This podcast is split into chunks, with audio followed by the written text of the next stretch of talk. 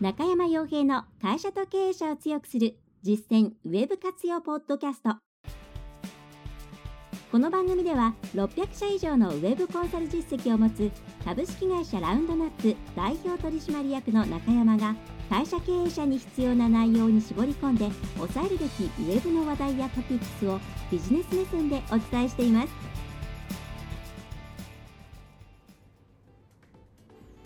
皆さんこんにちは。ラウンドナップコンサルティングの中山です。それでは本日も会社と経営者を強くする実践ウェブ活用ポッドキャストを始めていきたいと思いますので、ぜひとも最後までお聞きいただければと思います。さて今回はホームページの話を少ししたいなと思っています。私が最初にそうですね、ホームページを作るという仕事ですね、フリーランスの頃、最新独立した頃ですけれども、在学中だったのでもう20年近いんですかね、になりますけれども、ホームページの作り方というものは当然、え主に技術的な進化ですとか、えそれからマーケティングの考え方がどれぐらい浸透してきたかなどのさまざまな理由によって作り方っていうのは変わってきています。でその時代ごとに合った作り方が当然その時代で一番多いわけなんですけどもその作り方ですねというものがじゃあその先があるものなのか、えー、その先がないものなのかいつかはそこから脱しなければいけないものなのかっていうのがすごく大事だなというふうにこうずっと経験してきていて思います。ということで今回は今皆さんのホームページこちらを想像していただいてこれからお話しする内容に合致していた場合は今後どのようにそれを進化させていくのかっていうところを考えないとまずいですよという、ま、内容になっていきますね。はいで、えー、大前提としてちょっとですね、まあ、ホームページってそうですねその20年前ぐらいから遡ってどういう作られ方をしてきたのかっていうのを少し、えー、前提として知っていただきたいなと思います。で20年前ですと、まあ、本当基本的には一番多いのは、まあ、ホームページビルダーとかそういうソフトを使って作られたものですね。当然個人でそれなりに作っているものもあればまた、えー、その制作会社さんもすでにありましたから、まあ、そこが、えーまあ、きちんと作ったものというものがありました。またその頃になってくるとブログシステムですね、ワードプレスというより当時はムーバブルタイプの方が圧倒的に日本では有名だったわけなんですけれども、それがまあ当時は無料だったんで、えー、それを使ってブログなんかが立ち始めた頃ですね。でつまりあの、まあ、今いわゆるクラウド型っていうような作られ方つまりワードプレスとかムーバブルタイプみたいなものっていうのは、まあ、あくまでブログで使われるもので、えー、企業のサイトで使われるものではなくて企業とかそういうところのサイトっていうのは、まあ、手作りそのいわゆるドリームウィーバーとか当時で言えばアートビーゴーライブとかそういったソフトで作られるものでした。でそれでまだこうホームページを持っていない会社もたくさんあったので、まあ、当時はですねとにかくホームページを作ってそこに、えー、まあ最低限でもいいですので情報を載せておくというところが、え、非常に重要なポイントでした。まあ、それをやるだけで結構あのえ敵が少なかったわ、え状態ですから、まあ、それなりに反響を得ることができたわけなんですね。でその中で、えー、まあ、その流れの中でだんだんでもみんなホームページは持っていなきゃいけないよねっていうことで、え、ホームページを持とうっていう会社さんがだんだん増えていきました。でその中でも、まあ、そこでもやっぱり基本的には手作り、まあ、プレーンシティメールソフトで作るっていう形でしたね。で、それが進んでいって、えー、で、ある程度いったところで、まあ、一つ転換点、まあ、転換点が明確にあったわけじゃないんですけども、だんだんそこに、これはいつ頃かですかね、2005年とか6年とか、もうちょっと前からかな、あの、えー、かなりのサイト、まあ、制作会社側でですね、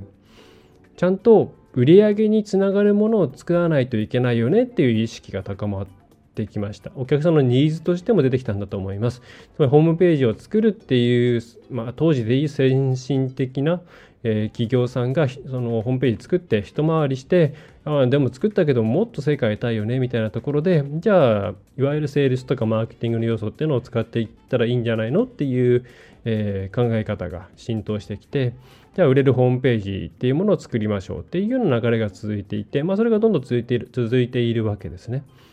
で、えー、売れるホームページ作りましょうっていうことで、いろんなホームページがだんだんだんだんよくカタログ的なホームページはもうダメだみたいな話ですね。ああいう話と一緒に、あ売れるホームページ、反響が取れるホームページっていうのを作っていきましょうっていう流れがずっと続いているわけです。で、多分今皆さんがホームページを作りましょうっていう場合には、当然そこから反響を得るっていうことが大前提になっていると思います。これ本当に20年前とかそれぐらいになってくると、とりあえず作るとかですね、えー、そういう気持ちの方が結構ほとんどとは言いませんけども多かったんですね。まあ、それが、まあ、今皆さん当たり前のように売り上げにつながるようなホームページを作ろうというように、えー、考えているっていうのはこれかなりの、えー、前進というかですね変化なんじゃないかなと思います。でそういった中で、えー、このシステムシステムというか、うん、ホームページを作る側っていうものも変わってきていてやはりそういう売れるホームページのノウハウが溜まっていくといろんなそのホームページこういうふうにしたら売れるよねとかこういうメニューが絶対必要だよねっていうノウハウが溜まっていくんでそれをこうメソッドとかノウハウ化システム化していく方向にどんどん行きました。でえー、そうすると例えばこういう業種だったらもうメニューはこれとこれとこれでこういう内容を載せてこんな感じの写真撮って入れてくださいねみたいなそういうですね、えー、今回のタイトルにあるようなマーケティングを前提とした金太郎飴的なホームページですね。こういうものがどんどんどんどん生産されていったのが、まあ、ここ5年ぐらいじゃないかなと思います。まあ、もっと前かもしれないですね。うん、で、えーまあ、これはこれでですね、ノウハウ、ちゃんとしたデータの上で作られたものであれば、やっぱり成果出るんですね。で、当然私がホームページうちで請け負う場合でも、大体この業者はこういう感じだろうし、こういうところが重要になってくるだろうなっていう頭の中のテンプレートみたいなものはもちろんあります。で、デザインに関しては起こしているんですけれども、えー、レイアウトとかコンテンツっていうもののテンプレートのイメージっていうのは頭にあるんですね。はい。で、それ自体がなので悪いというわけではないんですけども、だんだんですね、じゃあ今どうなっているかっていうと、そういう、まあ、ある程度マーケティング的なことを考えて、仕組みみたいなものが入っているようなホームページが、まあ、かなりの数占めてきちゃってるっていう状況なんです。で皆さんの例えばそうですねその地域証券の方は検索しやすいと思うんですけども地域証券と自分の属するその商売のキーワードですねを検索した時に、えー、入れて検索してみると同じような感じのホームページってたくさんあると思うんです今。まあ、その見栄えとか名前とか、ね、いろんなところは違うかもしれませんけれどもまあなんかこう大体こういう構成になっていてこういう感じになっているよねとかこういう、えー、画像が使われているよねとかそういうものっていうのは、まあ、相当今広がっているんじゃないかと思います。でその中で今皆さんがそこに埋もれてしまっているとしたら非常に危険ですよっていうのが今回のまあちょっと時間かかっちゃいましたけどその趣旨なんですね。でこれは私の方でもそのお客さんのお客さんユーザーの方へのアンケートとかそれからインタビュー、うん、みたいなものを通じても感じるんですけれどもまあ、同じような体裁同じような内容のホームページがたくさんできてしまっているがゆえにお客さんが選ぶっていうことをですね非常に、えー、嫌がってしまっているんですね。まあ、それはそうなんですね分かりづらいです。どこを見てもなんか4つの強みって書いてあるしどこを見ても、えー、お電話の際はこういうこと聞いてくださいって書いてあるしでどこを見てもなんとかナンバーワンあるいはナンバーワンを目指していますみたいなことが書かれている。どこ見ても似たようなスマイルでこっちを見ている。そうすると、これって本当にね、全ての会社がナンバーワンなわけはないですし、ナンバーワン目指すのは勝手ですけれども、実態はどうなのっていう気持ちが芽生えちゃうのは仕方のないことだと思います。ということなんで、今、もちろんマーケティング的な仕組みとか、お客さんが求める、絶対欲しいっていうコンテンツを揃えるっていうのは大切です。ただそれはもう本当にスタート時点にしかならなくなってしまっていてそういう似たようなホームページがたくさんある中で皆さんはこれから選ばれるようなことをしていかなければならないっていう状況にこのまあ年号が変わるタイミングでねなんか変わるかっていうと分かんないですけどもそういう次元に入っていくんだっていうことをまず押さえていただきたいです。でじゃあ具体的にそれはどういうことなのっていうとうちの場合は2つ選択肢があるんじゃないかとあ3つかなと思うんですがまあ1つは、えー、その今もし皆さんが本当にその金太郎飴テンプレート的にえー、例えば作ってもらう時にこういうコンテンツとこういう内容とこういう内容でこういう写真撮りに行きますからじゃあそれで作ってください。あやお願いします。って言って。で文章を書いて向こうからちょっと直してくれて。それでポーンとできてで見た目っていうものもなんかこうその会社さんが持っているノウハウっていうものを、え、そのままこう体現したというか、え、システム化したような他にも同じようなホームページがあってまあそれの、ね、形とか色が違うような、え、そういうものがたくさん、えー、そういうもので作ったとしたら今もしそれで選ばれていたとしても1年後3年後には変な話もうそれ丸ごとコピーされたらすぐにそれが競合になってしまうわけですね。ねえー、その先にずっと今の状況が続くというふうには考えない方がいいです。でお客さんはもうある程度表面的な情報っていうのはもうあって当たり前だっていうふうに思ってますのでもしかしたら今それで反響取れてるとしたら、えー、何ですかね空前とかあるいは他の何か自分が気づいていない良さみたいなもので取れてるのかもしれません。でこれからぜひ考えていただきたいのはまず1つ目の、まあ、大きく3つってさっき申し上げましたけれども1つはこれ私一番考えてる毎回毎回これを一番考えるんですけれどもミーティングの際にコンセプトの部分ですね。あとはミッションとかビジョンとか。でコンセプト、まあ、ミッションビジョンよくわかんないあるいは大きな企業さんが作るものだっていうイメージあるかもしれませんけれども端的に言えばそのあなたが自分の商売にどういう気持ちを込めて何をお客さんに提供したいお客さんにどうなってもらいたいというふうに心の底から思っているのかっていうことです。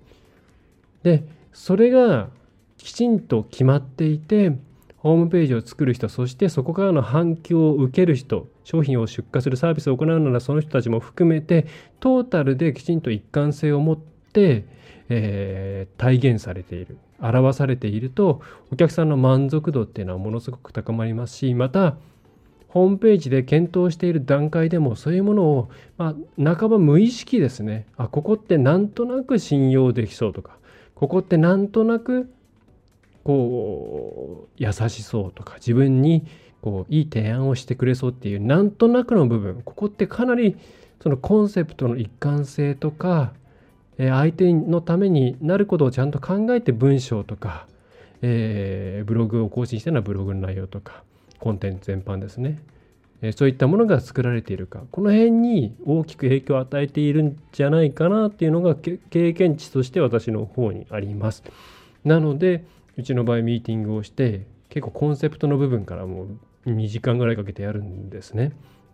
でその中で、えー、まあ、実は気づかなかった自分たちの提供したいものを見つけられたりするとやっぱりお客さんね皆さんの方もすごくワクワクすると思いますしまたその内容がその独りよがりではなくてお客さんにとってもすごく素晴らしいものであればそれをきちんと本ページ上に体現することが表現することができればすごくですね魅力的な内容になっていくんですね。でこのコンセプトとかミッションとかっていうものはなかなか真似できるものではないですし個人個人でやっぱりテイストが違いますからそんな金太郎飴的にならないです。なのでぜひですね、えー、なんとなくその、えー、テンプレート的な情報を出して、とりあえず今ちょっと反響取れてるよっていう方は、この先それをま加速する、あるいは減らさないためにも、そもそも自分たちってなんでこれやってるんだろうなとか、そういう思いみたいなところを一旦自社で掘り下げて、あるいはあの制作会社さんとか、まあ、のうちみたいなうちみたいなコンサルテウェブコンサルティング会社ですねみたいなところの助けを借りてももちろんいいですし、えー、なんかそういうの得意なコーチングの方がいればまあ何でもいいんですけれども掘り下げてみてでそれをもとにじゃあそれがホームページにちゃんと体現されてるのかなっていうのをチェックしてみることをお勧めします。これが一つのやり方だと思うんですね。あのその方向性だと思います。そのテンプレートから脱却する金太郎飴的ななんかチェーン店みたいなどこにいてもなんか同じだよねっていうようなホームページから出してこの先ずっと選ばれ続けるようなホームページになっていくための最初の、えー、大きな一歩として一つあるんじゃないかなというふうに考えてます。ぜひこれやってみていただくといいんじゃないかなと思うんですね。で、それからもう一つとしては、そうですね、こう、もうとにかく自分たちの情報を発信する情報っていうものを分かりやすくする吸収してもらいやすくすることにひたすら集中するっていうことも非常に効果的だと思います。で世の中のコンテンツ、ま、文字というものが大前提になっていて当たり前になっています。まあ、やっぱり、ま、写真で伝えられないものというのはたくさんありますし、百聞は一見にしかずって言ってもあの不得意なもの得意なものありますよね。でそれから、え、動画っていうものはなかなかまだ外でこう気軽に見たりとかすることは、えー、できないようなものですしあ匂いっていうものはまだパソコンでは伝えることがスマホも含めて伝えることができないですから、えー、まあ、視覚でやるしかない視覚聴覚でやるしかないんですけれども、まあ、そういう中でいろいろなコンテンツをきちんと使いこなして伝えたいことを分かりやすく伝えるっていうのは非常に大きなポイントだと思います。会社としての、なんていうんですかね、他社と比較してた時の、えー、まあ、平たく言うと強みみたいなものっていうのがま、そんなになかったとしても、それが100%伝わっているかどうかで全然違うんですね。もともとのそのある例えばそうですね、えー、その商品の魅力みたいなものが、えー、A という企業は100あって皆さんは50だったとしてじゃあでも100の企業はなんか伝え方があんまりうまくなくて30%しか伝えられていないと結構あるあると思いますね損害の数字は、えー、体感的ですけれどもそうすると100のうちの30%なんで30しか伝えられていない。えー、で皆さん50だったとしてじゃあそれをですね、えー、70%伝えられたとしたら 50×7 で35ということで勝つわけですね。で情報ってもう今これだけ情報蔓延してますから、まあ、まあ、えて蔓延っていう言い方しますけれどももうそこら中情報だらけですね。でもう情報を取って情報を取ってで情報をなかなかみんな、えー、受け取ってくれないからって言っても無理やり押し付ける方向にまた戻ってきちゃってますね。あのインタラプトをする方向例えばプッシュプッシュ通知の、えー、ダイアログなんてもうそこら中に出てくるじゃないですか。もう本当に嫌なんですけれどもああいう押し付け方の情報提供っていうものが、えー、またまた復活してきているわけです。そうするとお客さん頭の中飽和しますからね、飽和されるようなこと、そうすると分かりやすく情報を知らせてくれること自体がすごく価値になってきます。お客さんにとって。こういう自分たちの状況、ね、お客さんの状況を考えて分かりやすくいろんなことを発信してくれるっていうことはきっとそれは素晴らしいサービスを提供してるんじゃないかなとか人間性的にも優れてるんじゃないかなとか会社としてもすごく良い理念を持ってやってるんじゃないかな自分たちにいいものを提供してくれるんじゃないかなっていうふうに思うわけですね。あるいは、まあ、単純にそんなに考えてね、えー、ものを、えー、申し込んだりしないようなサービスであってもそれこそ分かりやすければ、あ、分かりやすい、これいいや、これで、え、買っちゃおうってことになりますから、いかに情報を出すかっていうところ、これはもうどこの会社でも今みんなやってまして、飽和してます。はい。そうじゃなくて、じゃあどういうふうに情報を出して、どうやったら自分たちの100%を、えー、相手にできるだけ負担なく伝えることができるか、これを徹底的にやっていくと、そんなにあのすごいところがなくてもお客さん取れちゃったりするんですね。でこれって結構なんだかあの皆さんがなんかあそこって普通のホームページと同じような感じだしやってることも別に何の他と比べて強いところがないんだけれどもなんかお客さんいっぱい来てるみたいなんだよねみたいなそういう会社さんってホームページがある時代ない時代含めてあったと思うんですよ。でそういうところっていうのはじゃあ何が上手だったかっていうとお客さんに対して分かりやすくそして、えー、て言うんですかね、えー、魅力的な形であの情報を伝えることができていたっていうことだと思うんですね。それはあのすごく元をたどっていけば営業スタッフの、えー、人のそのトークスキルみたいなところにもまた戻っていくと思います。でここのところこの情報がもう氾濫してもう本当にインフォメーションダイエットっていう言葉が数年前にちょっとだけ流行りましたけれども、そういう状態になっている中で、えー、いかに分かりやすく端的にね、えー、相手に負担なく情報を伝えられるかっていうのは、すごく追求する価値があると思います。で、これやっていくと、絶対自分たちでコンテンツを作ったりとか、え、自分たちでコンテンツを監査する、あの良いか悪いかっていうのを判断するっていうことが必要になってきますので、やっぱりそのテンプレート的なホームページっていうものでは、ちょっとね、あのはそこに収まらなくなってきますね。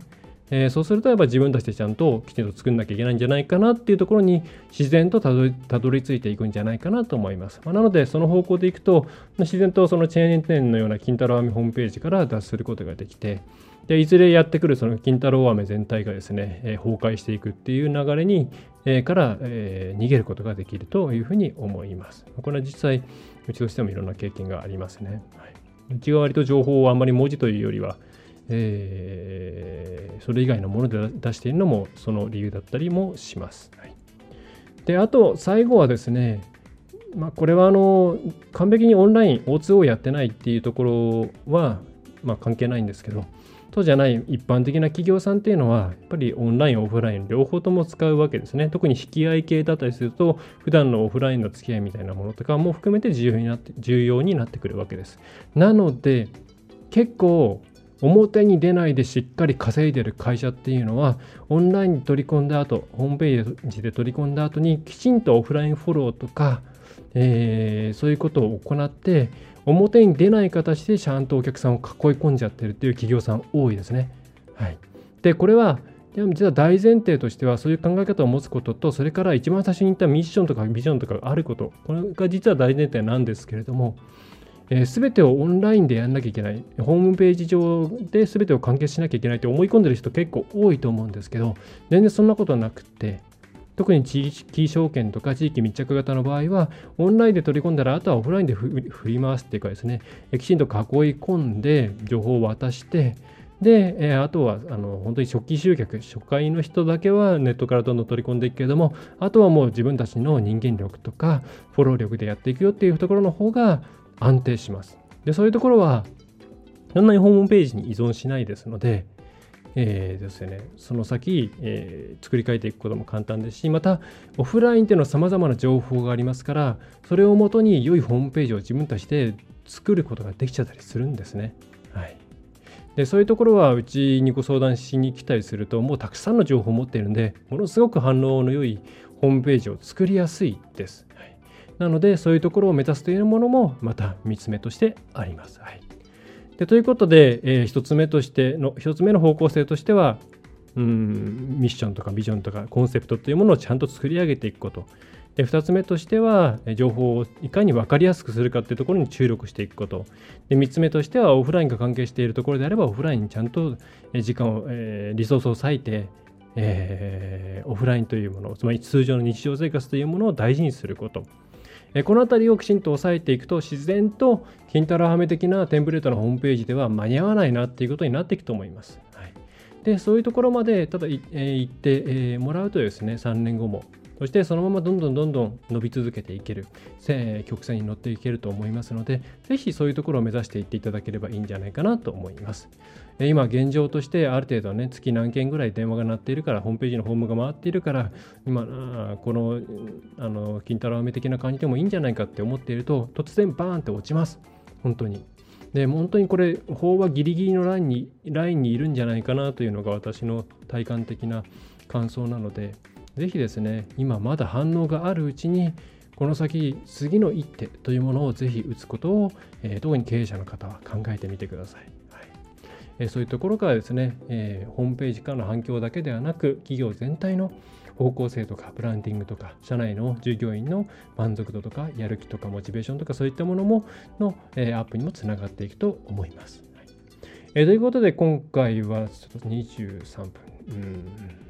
ということになりました。あいろんなちょっと内容をですね、だだだっと喋ってしまったんですけれども、まあ、えー、出発点としてはですね、やっぱりあまりにも似たような構成で作られているホームページが増えすぎていて、でそれに対してやっぱりお客さんがよく分かんなくなっちゃってるっていう現実をですね、まあ、いろいろ、え、8月なんか特にいろいろあって目の当たりにしたのでこれはちょっとそのままの会社さんっていうのはまずいぞっていうふうに思ったっていうのがあります。えー、多分もうこれなんかアクセスは来るんだけども反響がないとか言われた通りやってるのに反響がないっていうところはもうさらにそこが進展してしまってるんじゃないかなと思うんですね。はいえー、皆さんの会社というものは皆さんが中心となって動かすものでホームページも皆さんの気持ちが入っていないとえー、全然うまくいきません。この辺りは書籍にびっちり書いたんで、ぜひ、えー、勘違いをなくせば、あなたのホームページはうまくいくですね、えー、Amazon かなんかで買ってもらえればと思うんですけれども、えそれなんか見ていただいて、ぜひいろんなこと考え直していただくといいんじゃないかなと思います。また、えーと、個別相談であれば、え無料ですので、えーと、ちょっと枠があんまり多くはないんですけども、えー、本気の方であれば、えー、優先して受付をいたしますので、ラウンドナップコンサルティングのホームページホームページから個別相談の予約、あるいは電話相談ですね、えー、の予約入れていただければと思います。あるいはいろいろ巻いている商材とかありますし、まあ、直で、えー、コンサル申し込んでという方もいっぱいいるんで、えー、早めにご連絡いただけるといいかなと思います。はいえそれでは最後までお聞きいただきましてありがとうございました。え、ラウンドナップコンサルティングの中山がお送りいたしました。今回の内容はいかがでしたでしょうか？ぜひご質問やご感想をラウンドナップコンサルティングのポッドキャスト質問フォームからお寄せください。お待ちしております。